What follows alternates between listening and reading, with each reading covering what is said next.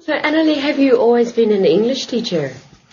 Uh, no, actually, I started out as a French teacher. That was my first Really? job. Wow. So, tell me about your first job. Ah, my first job. I was working in central west Queensland in Australia, so it was quite Ah. a remote place. Sure. Uh, for example, the nearest supermarket was about 100 kilometres away. That's amazing. Wow. Wow.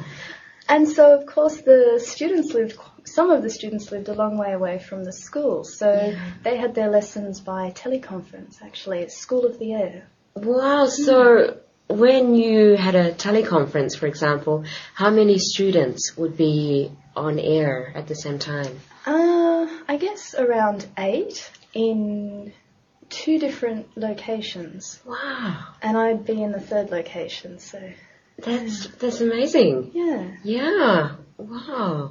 And how often would you be teaching like this? uh, well, the students were aged um, between nine and twelve years old, and they Mhm. had two French lessons a week by teleconference. Mm. Wow. And how long was each lesson? Uh, forty-five minute lessons. Great. That's really interesting. Yeah. Fantastic. Thank you.